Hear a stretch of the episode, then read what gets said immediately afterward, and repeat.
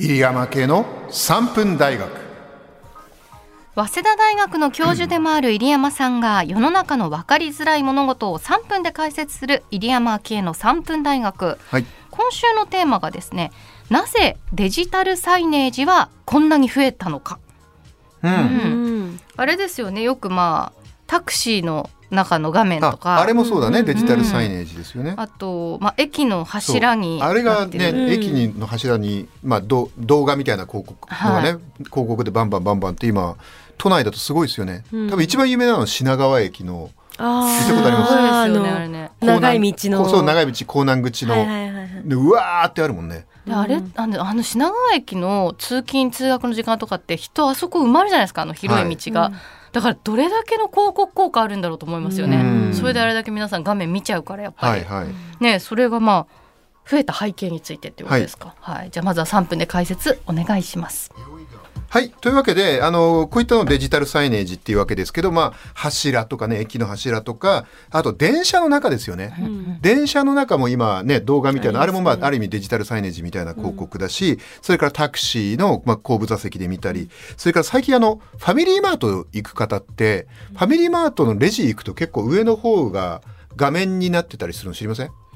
で CM みたいなのやってるんですけど実はファミマの中とかでもデジタルサイネージが始まってますね。んでななぜこういうことをやるようになってくるかっていうとあまずなぜこういうことができるようになってきてるかっていうともうこれはもう、まあ、一言で言うとまず技術的なもう理由なんですよ。まずディスプレイの技術が上がっている。ほうほなので、まあ、ディスプレイでいろんなところに貼れる技術あのようなことができるぎディスプレイがいっぱい出てきてるということですね。それから2点目にコストが下がってるそのディスプレイの。で一方でそのデジタル側の発展っていうのもあって、今いろんな企業がデジタルを入れるようになってきたんで例えば何ができるかっていうとあのそのデジタルをこううまく使ってこうなんていうんですかねやるっていうことへの企業の意識が高まってるわけですね簡単に言うと。それで、えっと具体的でじゃあなんで何のためにこれやるかっていうと、もう理由は簡単ですね。看板の代わりですよ。ううんだってこれって動く看板だからね。うん。でも今までって看板って一度「えいや」ってねつけたらなかなか変えられないじゃないですか。当たり前だけど。だけどデジタルなんで当たり前だけどいくらでも変えられるわけですよ、中身を。なんでし例えば1個の会社の宣伝だけじゃなくて別の会社の宣伝とかもバンバンバンバンできるし動画だし、あのー人目を引くわけですよね。なんでこういうのを我々あの運用型広告っていうんですけど、あのどんどんどんどん中身を変えられるんですね。うんそうするとこれからねどういう技術が入ってくるかっていうと間違いなく看板にねカメラがつきます。ほうほうほう今後ね。でそうするとそこを通った人が男性か女性かとか。うん例えば中田さんみたいな若い女性か、はい僕みたいな50代の男性かで、当てる広告変えた方がいいじゃないですか。はははこれもスマホではやってるわけですよ。うんうんうんだけど今度はこれをねデジタルサイネージでやるようになるはずなんですね。あだこうこういうの運用型広告っていうのはこういうことをやるようになってくると思います。で目的はもう2つで、ひとあの1つは、まあ、広告なんだけどもう1個はあの誘導ですね。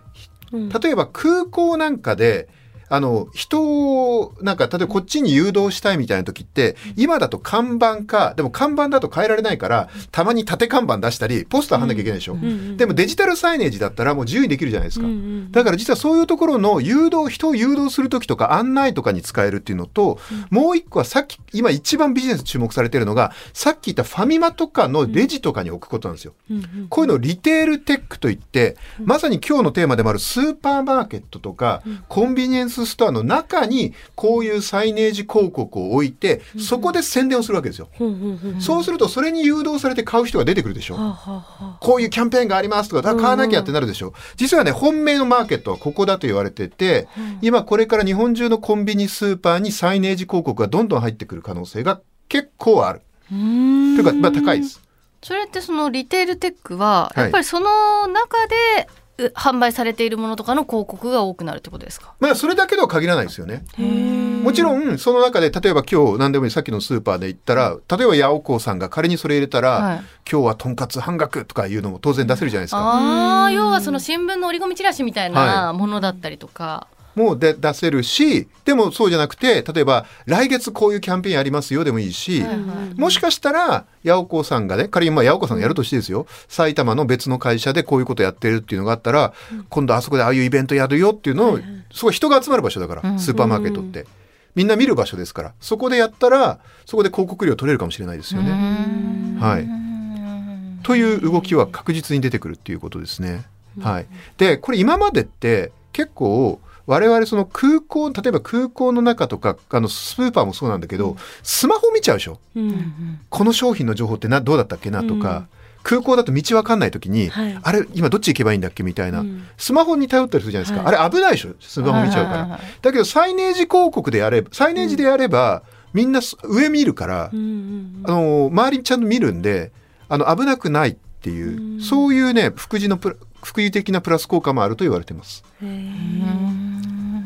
まあ確かにスマホでいちいち調べるよりは出た方がいいけど、うん。なんか一方でそのカメラがついて、うん。ターゲット広告みたいなちょっと怖さもあります。そうですね、うだんからこの辺どこまでやるかっていうのは結構今から議論になると思いますね。うん。タクシーはよくねそうやって言われてましたけどねなんか、うん。あの乗る人によって変えてるみたいな、ね。あそうですね、それこんそあの一時期やってたっぽいですけどね、はいはい。男性女性では変えてるっていう話がありましたけどね、うん。はいどうですか？中田さんなんかやりたいと思います？その自分あーの広告とか。いやなんかあのお店のあのこうあの看板のあのデジタルサイネージ版のやつを、あの営業かけてきた業者さんがいあてやっぱそうなんだ。すごい。うん本当にいいなと思っちうん。ゃったんですけど、うんまあ今のところまだチュン自体が看板出してないお店で、うん。あのは知ってる人しかあの入ろうと思えないお店にまだししててるからね。ちょっとまあここからもっと集客したいなとかなった時に。お願いしようかなって思っていいたりしたんで、あのコンセントとかも意外とそのあ引いてこなきゃいけないからあうち3階に店舗があるんで、うん。どうするんだろうと思ったけど意外とそういうのも結構気やってくれる楽にできちゃうっていうのも言ってて費用的にもそこまでなんかあの結構大きいデジタルサイネージでしかも映像もしっかりうん綺麗なもんなのにあのそれも結構出せなくない額ではなかったんでなんかあいいなと思っちゃっうんうんたんですよね。でもすごいあのもしかしたらチュンも出すかもしれないっていう状況だったんで。おー。だいたい安くなってきてるんですよ。あディスプレイのとかのいろんな設備の、うん確かに今のお話で考えるとそのはい。だからそれをデジタルサイネージにしたらそのうん今ってチュンのロゴがあるじゃないですか、はいはい。でチュンっていう名前のとじ時もあれば、うん。中田さんの顔が出てる時間もあれば、はい。はいなんかその麻雀のジャンタクの様子が出てる時もあるみたいな方が広告効果は確かにありそうですもんね。だから文化放送もほら吉田照美さんとさ、大竹誠さんのでっかい写真あるじゃん、はい。うんあそこデジタルサイネージにしちゃえばいい文化放送は2階のロビーにデジタルサイネージあ、ですよねあれ。うんうんうん。違う？多分そう。そうなんです、うんあのなんか大竹さんのラジオで喋ってるシーンとかその時やってるイベントとかがうん。出て、こう受付で待ってらっしゃるお客さんが見られるようにな。それでも意味なくないあの外に向けてやった方がいいじゃんそうですねだからあの あの外の大竹誠さんと、あの石田照美さんのあの二人別に何の悪気もないけど、うんあそこをデジタルサイネージにして今クリエイティブやってるよみたいな、あ、うん。確かに今やってる番組とかにしてね、うん。あそれいいですね、うん。安価なんですもんね今ね、うんコストがかかんなくなってきてるそうそうそうそう。っていうことなんであじゃあちょっと提案しておきます。提案しておきましょうはい、はい。はい。ということでじゃあこれからも増えそうっていう話あまあですよねもう間違いなく増えますね、うん。ただまあこういうのが逆にチカチカして煩わしいっていう人もうん。いるかなっていう気もしますけどね、そうですね。タクシーのほら今はい。小ぶさき乗ると結構消したりするじゃん、うん消す人が多いですね。うんちょっとこのデジタルサイネージ引き続き注目ということで、えー、3分入山系の3分大学でした。このコーナーでは入山さんに教えてほしいことをお待ちしています。件名3分大学でおいでよアットマーク JOQR.net まで送ってください。